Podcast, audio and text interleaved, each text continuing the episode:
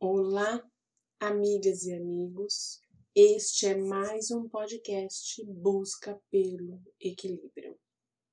Estamos estudando o livro Horizontes da Fala, de Miramês, psicografia de João Nunes Maia.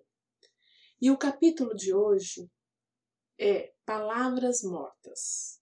Então, aqui que dou início à leitura do capítulo. Palavras mortas.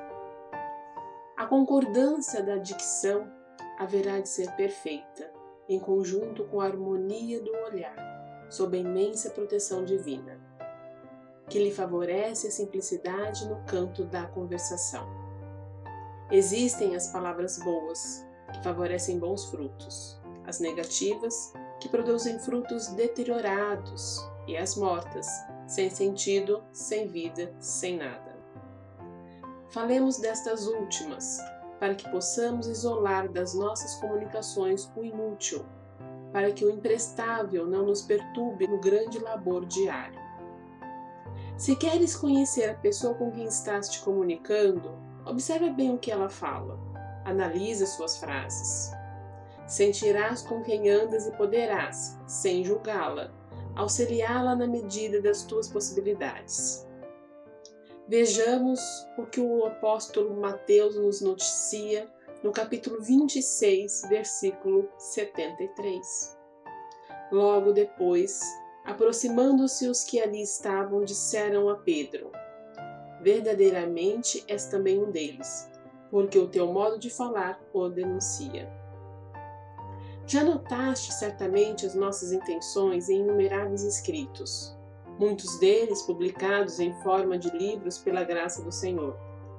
E a nossa alegria será que as tuas palavras, leitor amigo, denunciem o teu estado interior reformado, a fonte que existe dentro de ti com água divina que jamais estancará.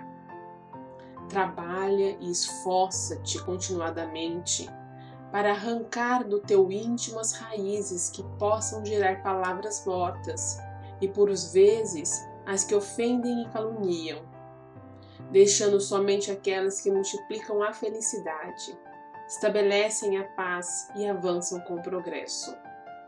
No reino da palavra de luz não haverá infecundidade. Ela nasce e renasce eternamente, explodindo vida em todas as direções, criando e sustentando amor por todos os ambientes, multiplicando e ensejando a caridade como mãos de Deus na força do Verbo. A tua boca é a tua ferramenta. Inicia, ao começar o dia, o teu trabalho e que tal início seja como uma prece ao Criador pela vida que levas.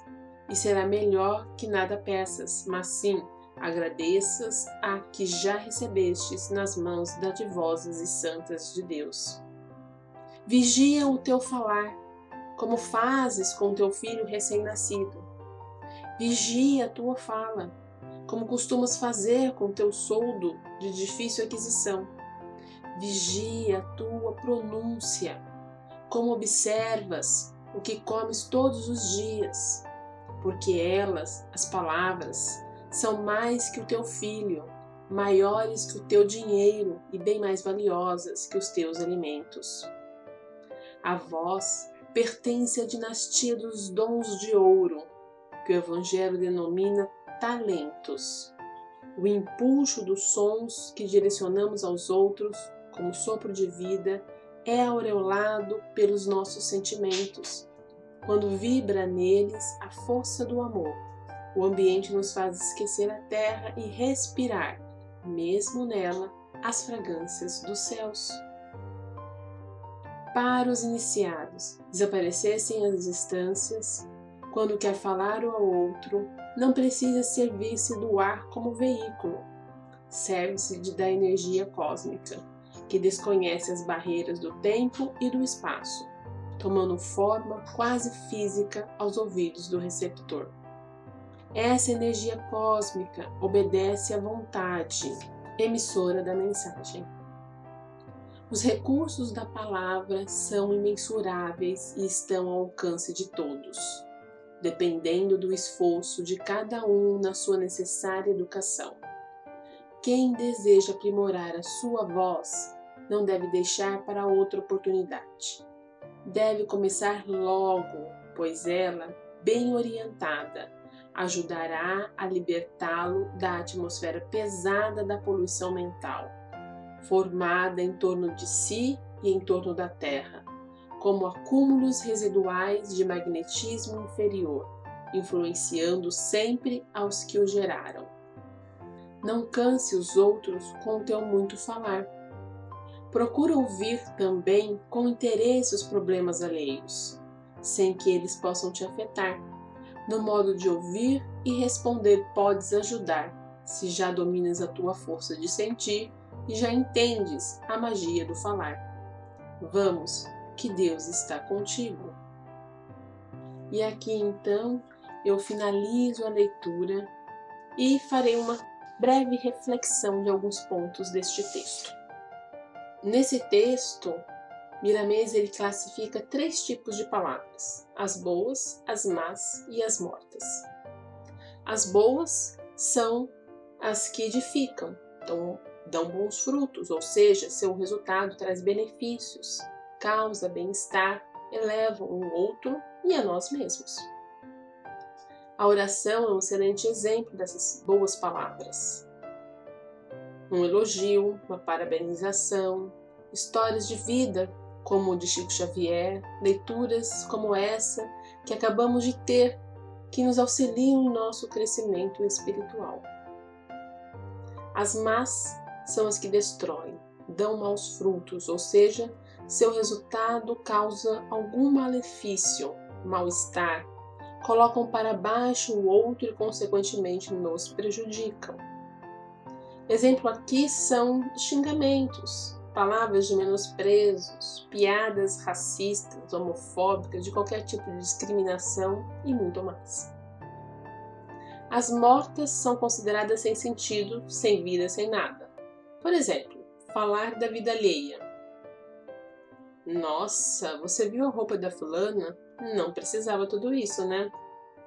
Esse tipo de fala demonstra uma ponta de inveja, né? E é inútil, pois não agrega em nada à vida das pessoas. Logo, é caracterizada como palavra morta, na qual Miramês vem nos solicitar que eliminemos do nosso vocabulário.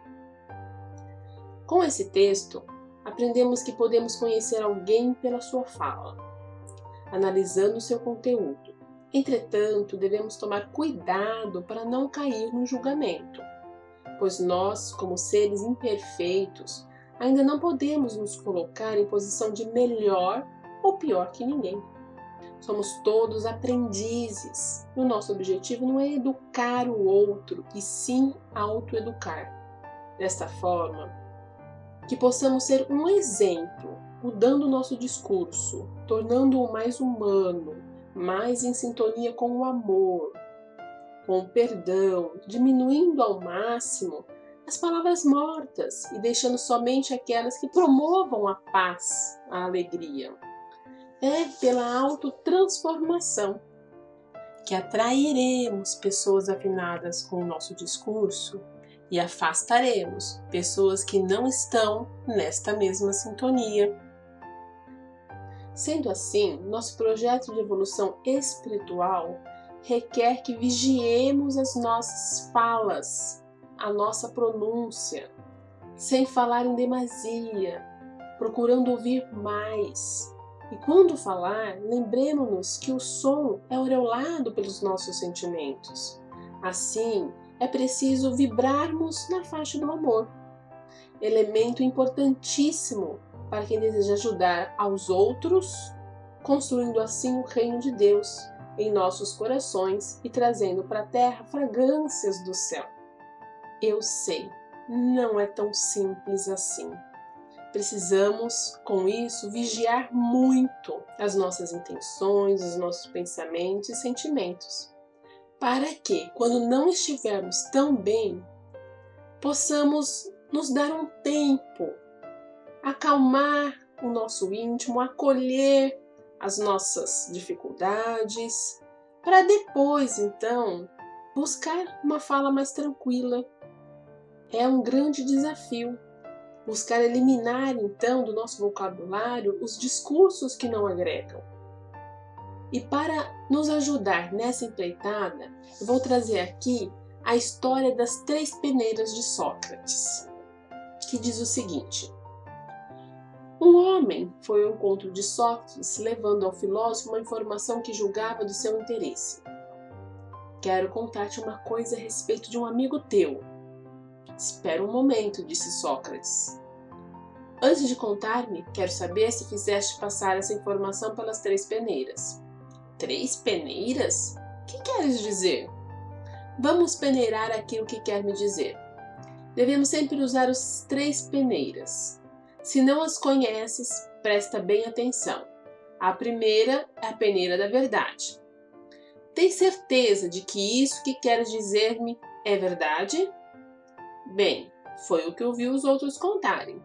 Não sei exatamente se é verdade. A segunda peneira é a da bondade. Com certeza deves ter passado informação pela peneira da bondade, ou não? Envergonhado, o homem respondeu: Devo confessar que não. A terceira peneira é a da utilidade. Pensastes bem se é útil que vieste falar a respeito do teu amigo? Útil? Na verdade, não. Então, disse-lhe o sábio: Se o que queres contar-me não é verdadeiro, nem bom, nem útil, então é melhor que o guardes para ti mesmo.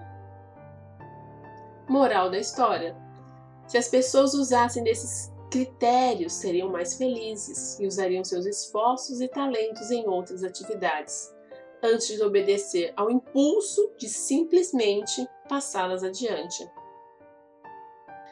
Esta é uma grande lição para todos nós, principalmente nos dias atuais em que é muito comum se passar fake news pelas mensagens de WhatsApp, que é uma forma de fala através da escrita. Devemos buscar informação pela internet se de fato aquilo que estamos transmitindo é verídico. Porque, do contrário, estaremos prejudicando ao próximo e a nós mesmos. Que essa história possa nos ser útil nas nossas conversas, mas principalmente na transmissão de mensagens falsas pela internet. Excelente domingo e até o próximo podcast.